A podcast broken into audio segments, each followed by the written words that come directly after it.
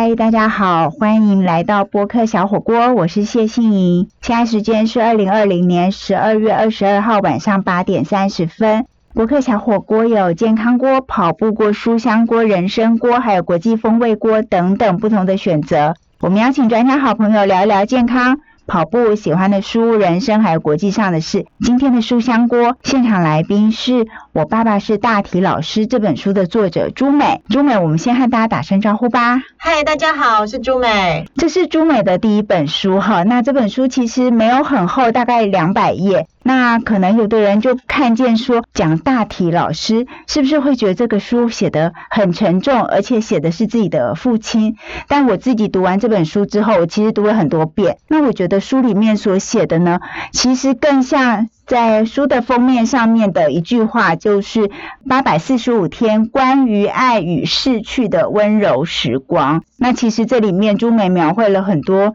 父女、夫妻还有手足之间的亲情跟爱，我想今天请朱美来分享，我们就先从这边聊起哦。朱美为什么想要写这本书？嗯，这本书的因缘非常的巧妙，因为我们呃，我爸爸他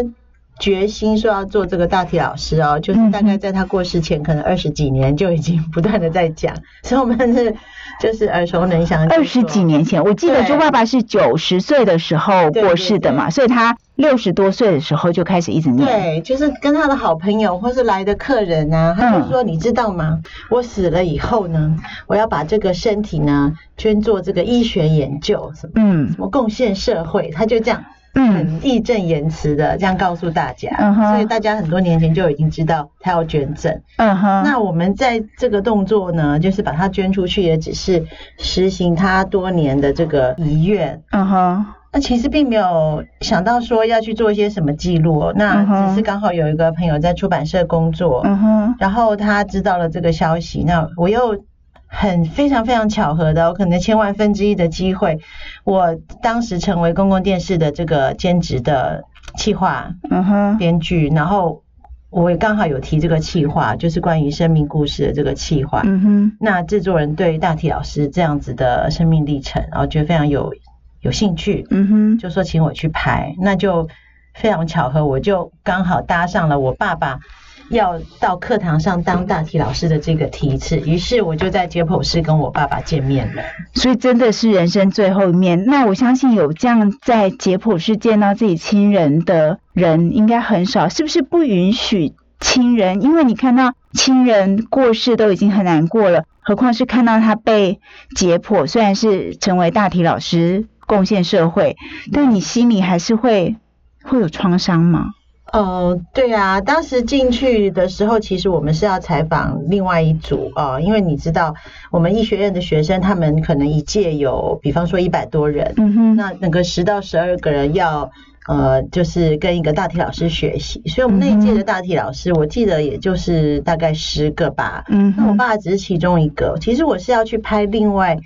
一位大体老师跟他的家人还有学生的这个邂逅的生命故事，嗯哼，那。我进去的时候，只是刚好顺便看到我爸爸在躺在隔壁桌，所以你并不知道。我知道，我我知道那个是我爸爸的同学，可是我没想到这么顺利啊！就是一联络，我就我就进得去了。我我本来还以为说。这怎么可能？就是怎么可能会有呃已经遭受到亲人过世这样子的人，然后愿意接受我们的采访，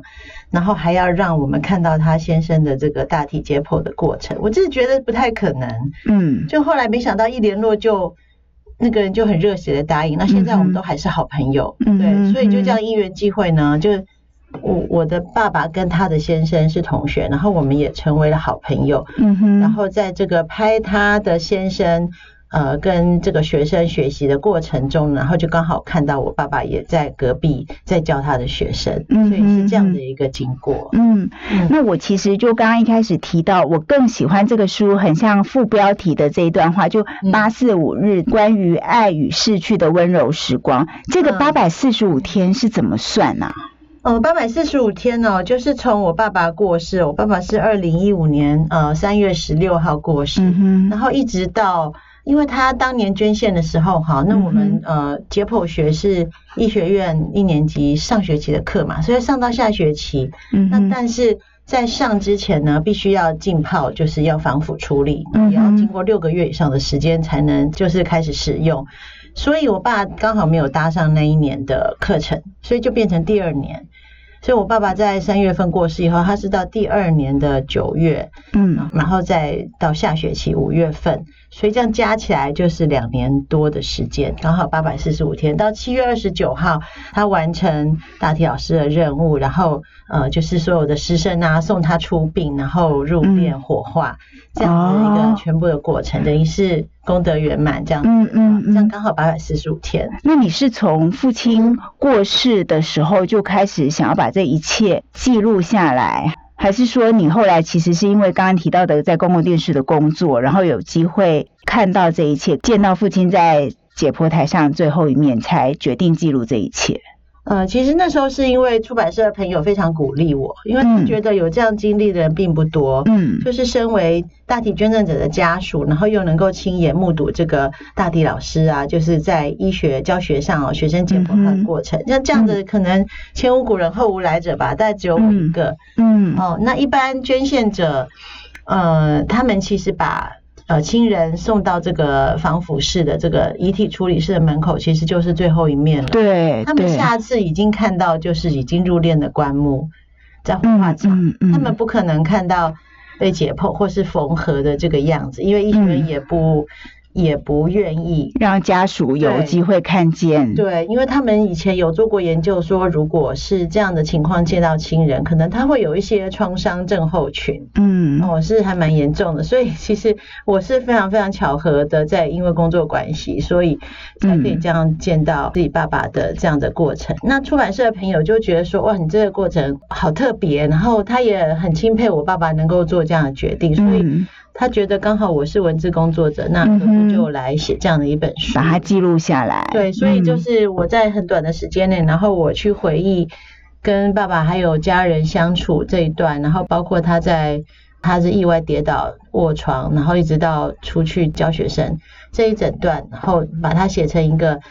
呃，这算是很珍贵啊，也算是对我的家族一个。一个礼物，这样送给我的家人跟过世的爸爸，所以这个这个书是这样完成的。嗯，其实朱美这本书，我爸爸是大体老师，里面提到自己的父亲朱晋生，那还有朱美也提到说自己的小哥朱信医师，在几个场合写到怀念父亲的文章。我自己有几个地方很感动，就是说朱爸爸的身上其实有。呃，子弹的碎片。对。然后猪爸爸在经过抗战嘛，还是各种战争的时候，他吃过马肉。嗯。然后在派驻越南大使馆的担任武官的时候，遇过越战。对。然后猪爸爸发了生命签证。协助撤侨，我觉得这很多对我们来讲都是历史或是故事，可是对朱美来讲，这个是父亲的经历。然后你作为女儿有一定的骄傲，你可不可以跟我们说说父亲当时的这些事情？因为我觉得在你书里头这些描绘呢，它很珍贵的记录了父女之间的感情。嗯嗯。对，我觉得其实我跟我爸爸，我在书里面写，其实我跟我爸爸其实并不是很亲哦，所以其实很多的回忆是我他走了以后，我才慢慢的开始回想。对，现在讲到这个就会有一点点 感伤。对，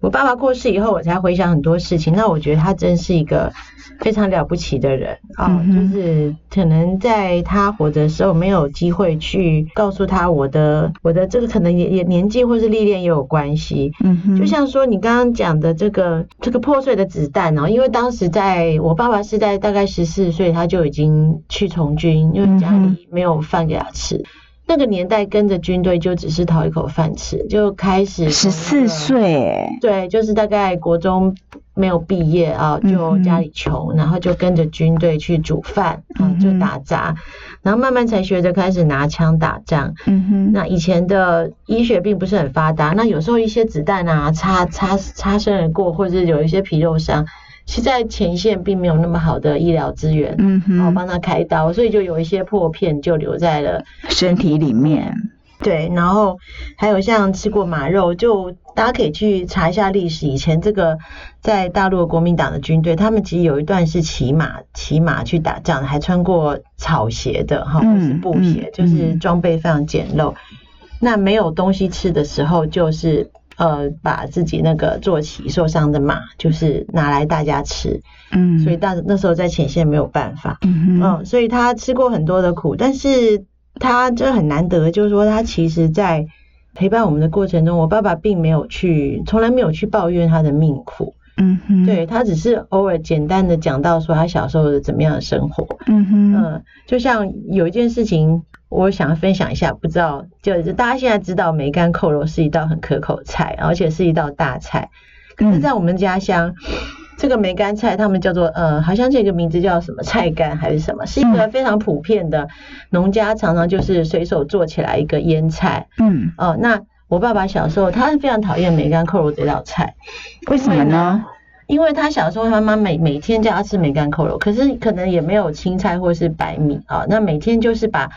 一层梅干，然后上面放着一片薄到不能再薄的五花肉，然后蒸饭给他吃。嗯，然后蒸完以后，你知道吗？他就把那个肉拿起来，他说这肉不能吃，这下一餐还要再蒸来吃。然后他就饭配那个梅干，就当一餐。就是这样子过的，对，然后那片肉就不知道蒸到怎样，就是快要化掉，还是变成渣，小孩才有机会把那个肉吃到嘴里。所以这个他就讨厌梅干扣这道菜，所以我们家家里做这道菜时候他绝对不吃，所以让他想到他小时候这种很痛苦然后心酸的这个经验。嗯，对，就很难想象当时的人是怎么样度过的，所以他吃的苦就是我们这代没有办法想象，只能说用这些小故事哦去。告诉大家，嗯，那还有他在派驻越南大使馆这段时间哦，其实算一下，他在呃那时候我们中华民国跟这个那个越南还有邦交，对，那时候是叫南越民主民主共和国嘛，就跟中华民国一样，它是一个民主国家。那时候南北越是还分裂的。那我爸爸代表中华民国的政府到那边哦驻派到当地的大使馆当武官。那当时大使馆的编制非常简单，有可能六七个人，什么秘书啊、司机加一加，那一个武官、一个副武官、一个大使，哦，几个人就把这个大使馆撑起来。那那时候在南越在沦陷的时候哦，如果大家会现在会去查一下历史哦，其实南越沦陷的就是非常快，兵败如山倒。对对对。美国一撤撤出撤军以后。那个南越就是不堪一击，然后自己体制、国家的体制不好啊，政治腐败等等很多因素，所以那兵败如山倒。我们在撤侨的时候非常紧张哦。那那时候其实很多华侨不相信共产党会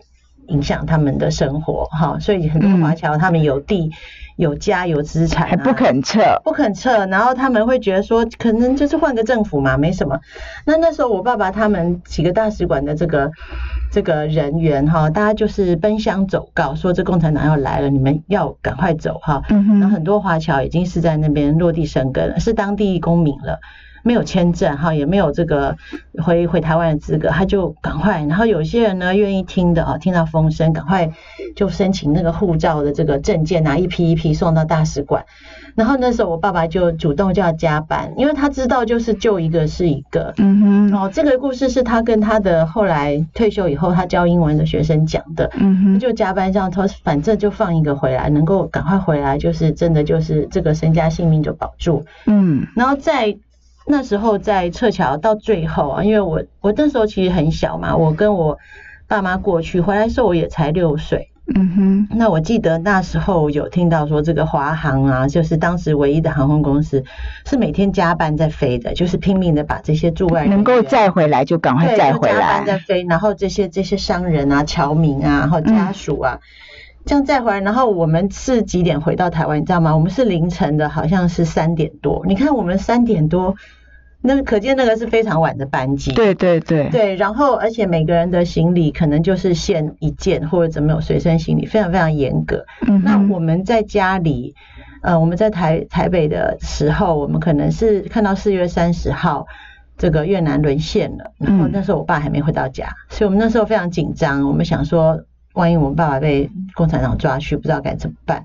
那事实上那边有几天的时间，我爸爸是在。他有那个有一些同事哈，当时在越南的同事有把这些写在部落格上面，后来我有看到，嗯，就是他们开着车，开着自己的车，就是到处去通知这些侨民赶快跑了哈，赶快要，因为后面已经没有不是什么签证的问题了，你就是到港边，你包个渔船，我们的军舰，中华民国的军舰就在外海等你，能够离开就赶快各种方法离开。当时就是有中华民国政府就是派了几艘军舰到外海接人，嗯哼，然后大家就呃这个侨民啊，就是一家大小到了港边，然后就用金条啊什么去买一个渔船，然后渔船再把你载在军舰上。嗯，所以那时候就会有一些什么治安啊，或者什么什么不那个什么寒假这方面的问题。嗯，那我爸爸就是负责某一艘军舰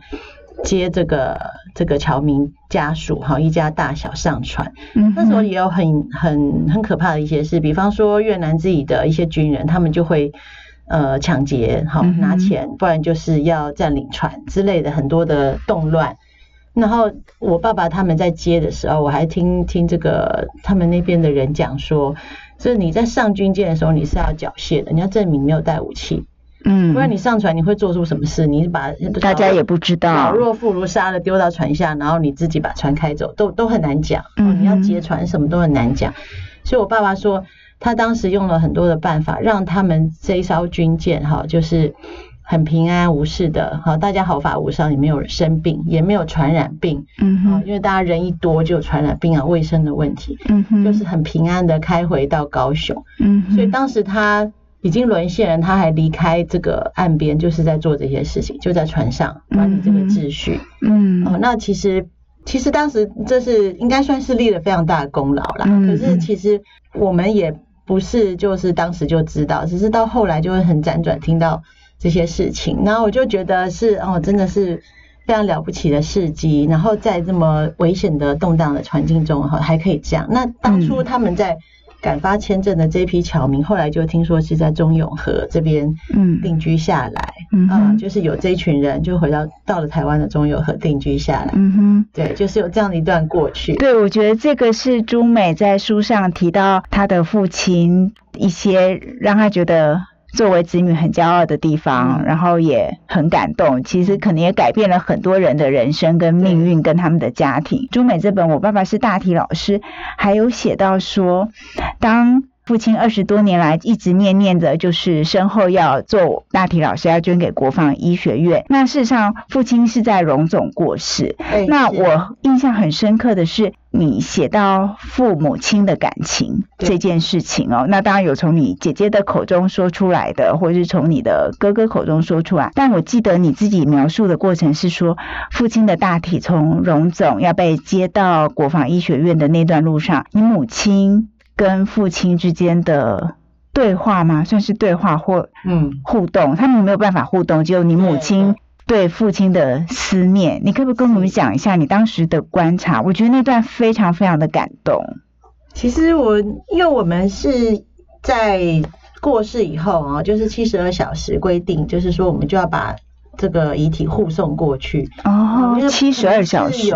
腐败或是什么的问题，身体的组织硬掉了还是什么，我不知道。嗯，那理想上说，这个组织要能够到时候被完整的，嗯嗯解剖观察，话七十二小时内就要做防腐处理，嗯哼，就是把这个细胞的原来的样子保存下来。嗯，所以那时候我们是自己去做。呃，就是他们医学院啊，就是解剖解剖系科系那边，他们就是派车来接我们。嗯，那我们就坐在我爸爸的这个这个就尸袋旁边。嗯，对。然后当时我记得我妈妈坐在那个尸袋旁边，好像她在照顾一个活的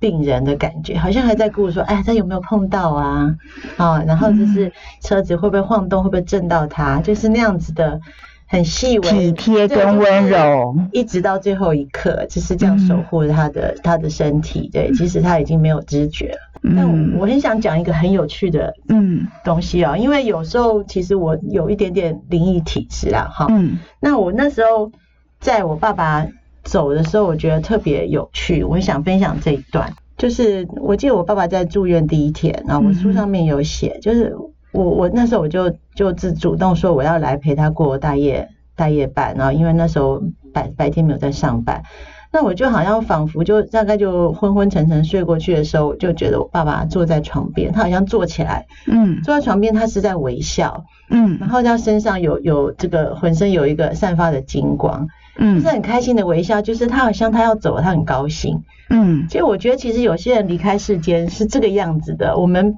可能不一定要用很悲伤或者什么样的眼光去看待死亡，没错。我觉得我爸爸那时候走说，哦，我要走了，他已经来这边九十年了，甚至时间也不短了，嗯，所以他要回去，终于要回家。了。然后后来我爸爸的那个呼吸器坏了三次，哈，其实他有在装那个氧气，那呼吸器莫名其妙查不出原因坏了三次。那其实有一些讯息就让我觉得说，其实我爸爸不想被救回来，嗯哼，他觉得我就是要走了，我就下定决心了，嗯哼，嗯，然后我们在要去接他去呃国防医学院的时候，但我们他在装入尸袋之前，我有看他一眼，嗯哼，那我妈妈也看他最后一眼，然后。然后我就跟他说：“我爸爸再见。”然后我觉得他是很开心的回应我，虽然他脸没有动，然后这不是也不是恐怖片，或者他也没有什么表情。我觉得说好啊，再见啊，就是他是非常洒脱的，就是非常符合他，你可以感觉到他的洒脱。对，深情个性。那我们也是很洒脱的送他走。哇，你要去当老师了，真好！你终于要完成你的愿望了，是那样子的心情。嗯，对，虽然是不舍，可是就觉得一种很洒脱、很祝福、很很很替他高兴那样的心情。嗯，送着他去。所以你妈妈看着父亲，呃，要进入世代的最后一眼，然后一路。跟着你们在，好像还在照顾着他，在是啊，到国防医学院那个路上，是，我觉得这段真的很感动。但事实上，后来你书上写的是说，姐姐有讲过，父母亲其实当时是私奔，算是吗？我姐讲话比较夸张。因 为我爸爸是外省人嘛，对，是人家说的那个老外，嗯，哦，那我就是我要韩籍，因为我妈妈是万华人，那他们其实是讨厌外省人的，因为早期有一些关于外省人的传言，就说外省人很坏啊什么的，然后呃可能会对女生不好啊什么的，那就是有一些不好的传言，那。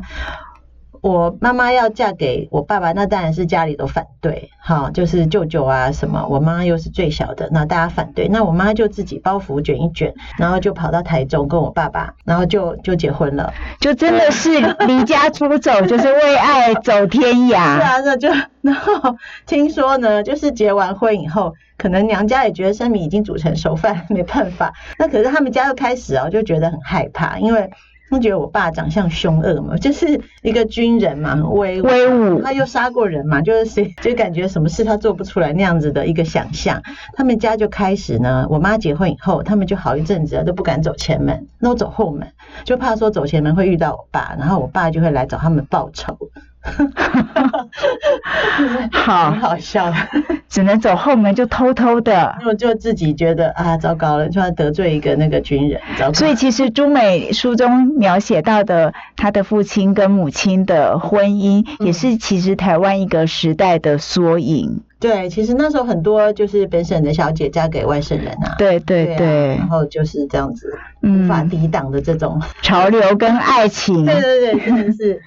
对，然后我觉得中美这一本《我爸爸是大体老师》呢，还有写到一个，就是说中美的爸爸虽然国中没有毕业嘛，十四岁就去呃从军了，然后后来就一直在战乱之中，那最后人生的遗愿是成为大体老师，成为老师了，但事实上。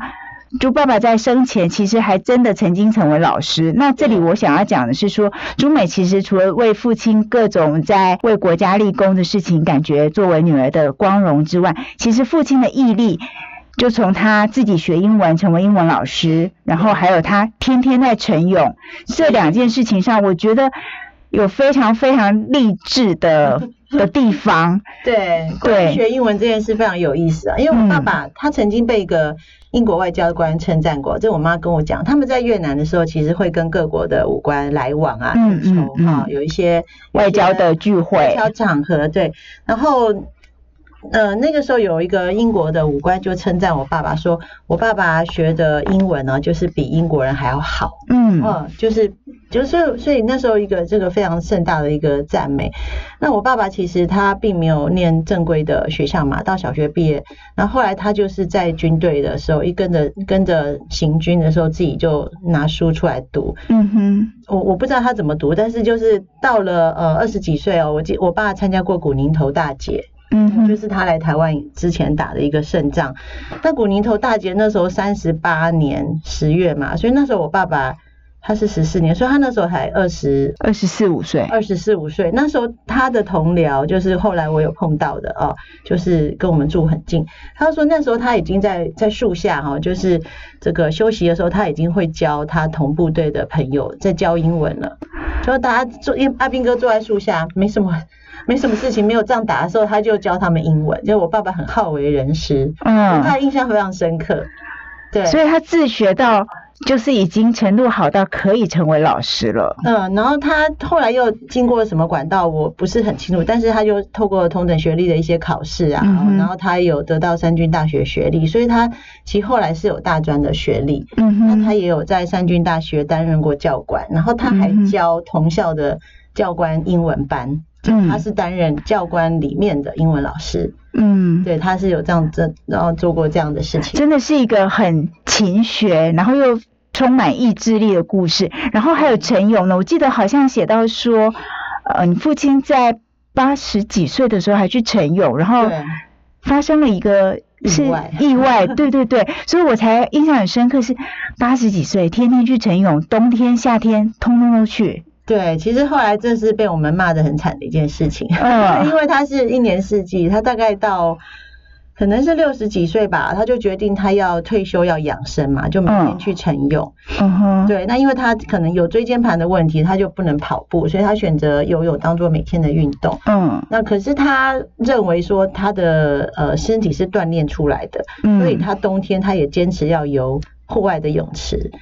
然后，他其实这是不正确的观念啊，但是他当时他有他的坚持，坚持的这么认为。嗯，我还跟他举过一个例子，说你觉得你是海豹吗？那个海豹是很很厚的皮下脂肪才可以在冰里面游泳，你是海豹吗？那他就不理我，他就去游，他游泳后来。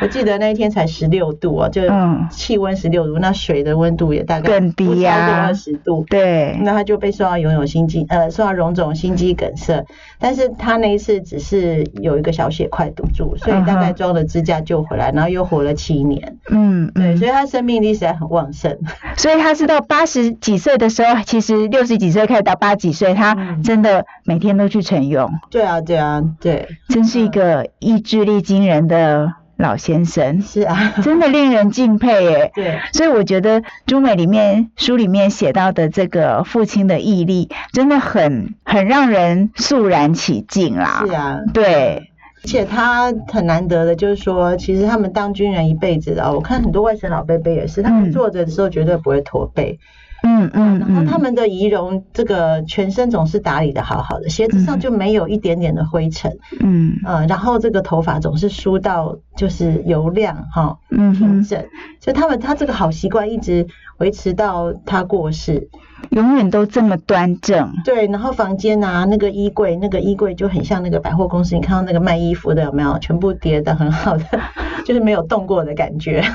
每个房随时每天一直到他生命最后都是这样子，对对，就是非常非常整洁、非常要求自我的一个人。嗯，其实朱美这本《我爸爸是大体老师》非常非常有意思，他其实真的是写父亲成为大体老师的那些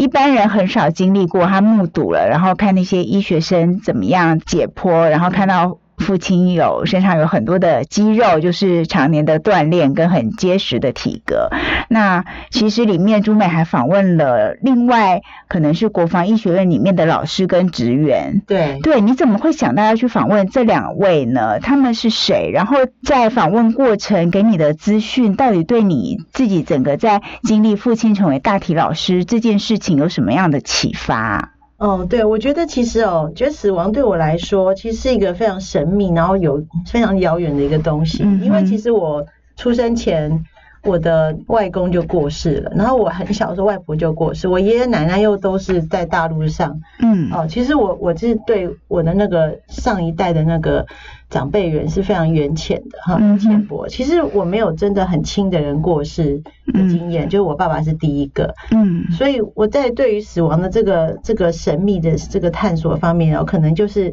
刚好我对这个。呃，解剖还有这个送我爸爸这一段非常这个非常印象深刻、非常强烈的一个原因。嗯，所以我觉得到这个解剖学科，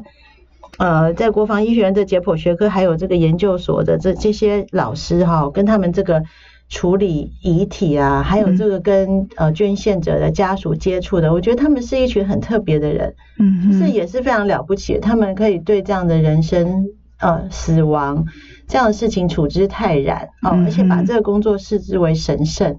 我觉得非常是非常值得探索哈，非常值得了解的一群人。嗯哼，所以我那时候采访的那个呃，就现在还是在国防医学院担任教授的那个马国兴先生，他也是刚好我哥哥也是国防医学院，所以他是我哥哥的学弟。嗯嗯。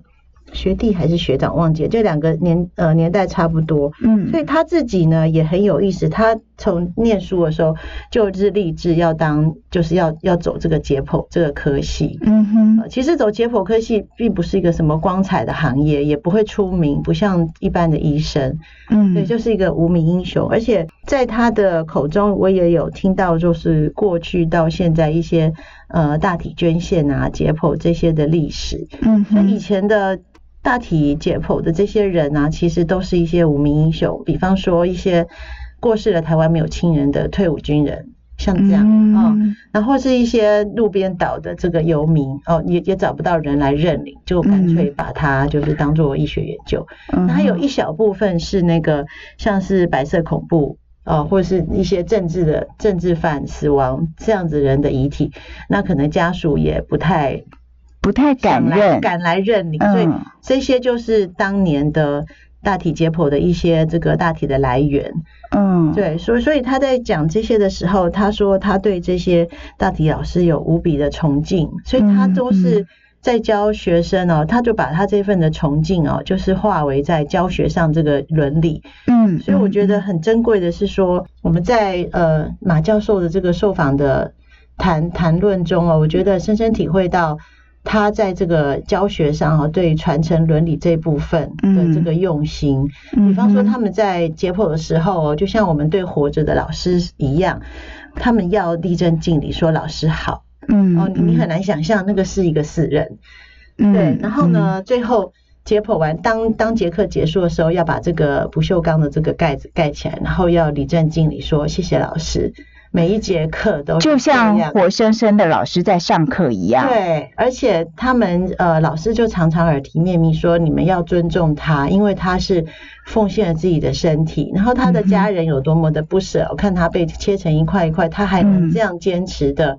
呃，来来做这样的事情。你们要带着尊敬，要尊重他的身上的每每一块啊，每一寸的肌肤，因为在动刀的时候也是要。很谨慎，就是不是说这是一个一个死人，然后随便你研究，然后你也不用钱，然后你就可以在随便在上面乱画，或者是开玩笑讲一些不尊敬的话都不行，嗯嗯，对都不行。所以那个时候的，我看他们上课的时候，其实那个开始是非常肃穆的，然后老师会在前面等待大家安静，然后一一起喊口令，一起说老师好，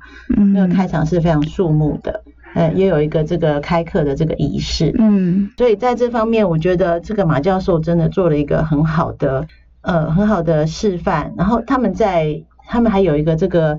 呃，就是纪念的仪式，就是请大体老师的家属都要去授奖，然后由这个院长，哦，也就是校长和，国防医学院校长来亲自颁证这个感谢的这个奖牌，嗯哼，然后非常的庄严肃穆，然后有这个。呃，合唱团呐，然后然后还有乐团，然后去演奏一些这种比较优雅、比较这种跟死亡哈，就是追思相关的歌曲，嗯，邀请我们去去参与，嗯，所以我觉得国防医学院哈，在也许很多医学院也是这样，他们在对于这个呃大体捐赠者的这个崇敬啊，就是给学生还有我们活着的人一个很好的生命教育，嗯，就是我们不要忘记了这些捐赠者，其实他们不必要这样子为我们付出，嗯，不要视为理所当然。嗯，所以在马教授这边，我呃有得到了这样一个就是最深的印象。嗯哼。那另外就是呃还有一个资深资深的员工，对罗罗小姐，她她已经在这个处理捐赠事宜了，她也处理大概二十几年了啊，所以她的工作就是。呃，他他首先要受理捐赠嘛，所以他比较做的是行政上的事情，是不是？行政上是说，呃，如果说要捐赠大体，并不是说你，比方说亲人过世那一刻才想到要捐，可能已经来不及了。就事前在他生前的时候，就必须要填一个志愿书，嗯嗯，然后要寄到呃你想捐的医学院，然后再来就是死亡的之前，然后可能已经进入弥留或者是已经那种状态的时候，就要打电话给给哦他们这边行政人员。所以他们其实会有一个相关的一个，就是几个医学院联合一起的一个联络的一个热线，就说啊，我们亲人要过世了，当初是说还要捐给你们，所以现在我们在哪个医院呢？请你要来帮忙我们，就是要来接接送大体，接送这样子。所以他一直在处理这样的事情，所以他其实会面对非常多这种情绪非常悲怆、强烈的家属。对，然后事后呢，其实。大家都知道自己的亲亲人已经躺在解剖室了，或是已经在上课，那这些家属还是很舍不得，他会会来这边逛一逛、走一走，他去看一下公布栏自己亲人被贴出来的照片，好像就是很舍不得离开。所以，所以这个医学院里面有一个。呃，类似灵堂哈，有分中式跟西式，就是让他们可以追思，在这边上个香，思念一下亲人。然后有的人就会拿自己亲手煮的，哇，好几好多样菜啊，这个呃是他亲人生前爱吃的。对，然后来这边，然后拜拜，然后在这边感觉就是在陪伴他。所以这个嗯，罗小姐她的身份，她的她的角色非常的重要，她就是一个陪伴支持。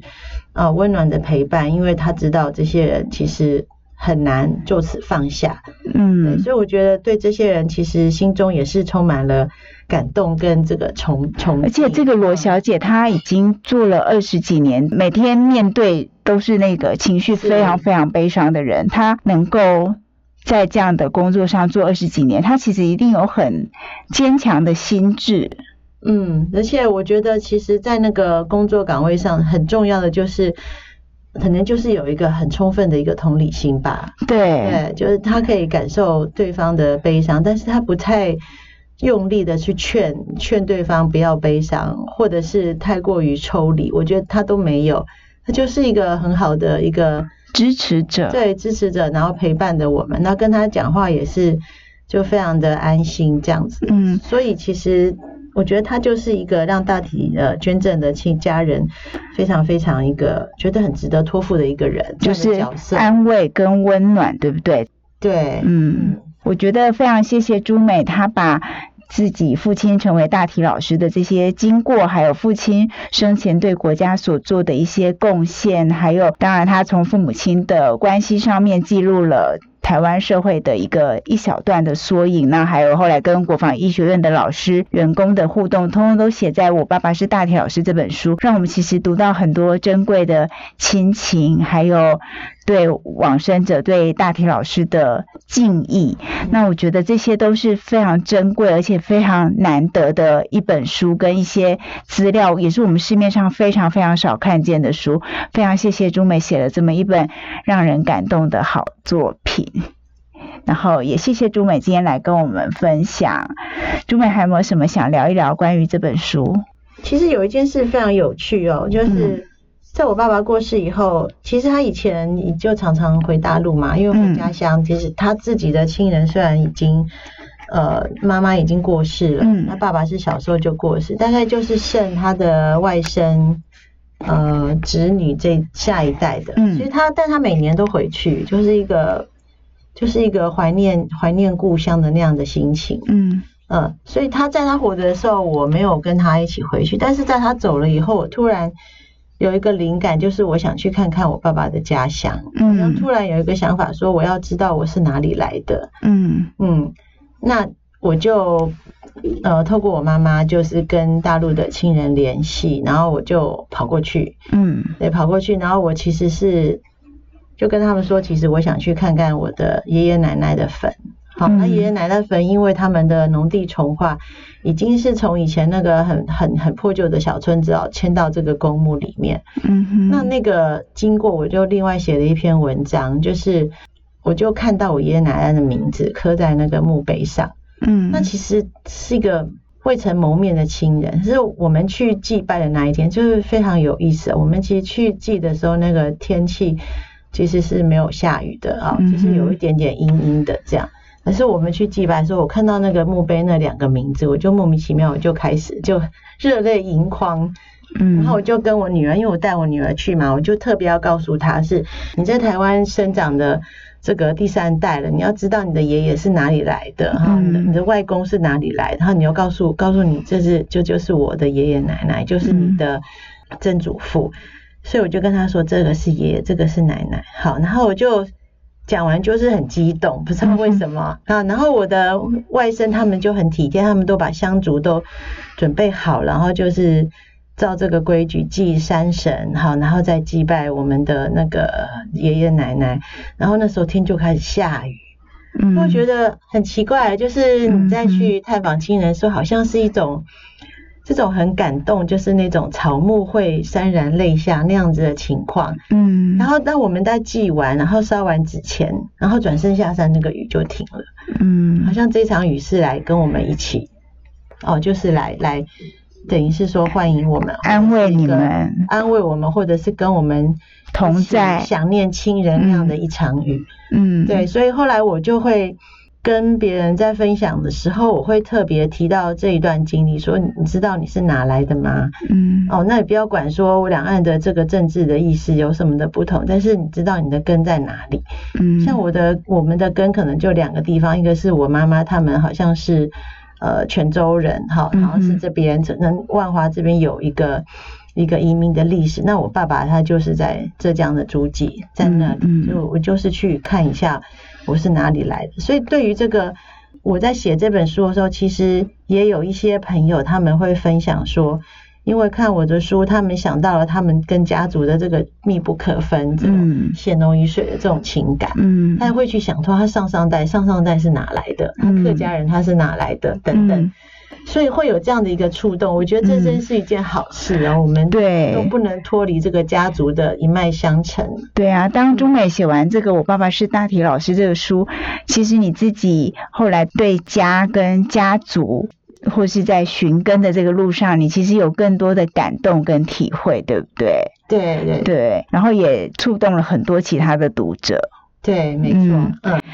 好哦，在今天的节目最后呢，我其实想要用朱美这本《我爸爸是大体老师》书中最后一句话跟大家分享，他是这么写的：人生在世，酸甜苦辣情感纠葛在所难免，让我们只记得亲人的荣耀。以上就是今天的播客小火锅，谢谢您的收听。那也再一次谢谢我爸爸是大体老师这本书的作者朱美。好，谢谢各位，我们再见喽，拜拜。嗯，播客小火锅每个星期更新一次，祝福大家一切平安，我们下礼拜见。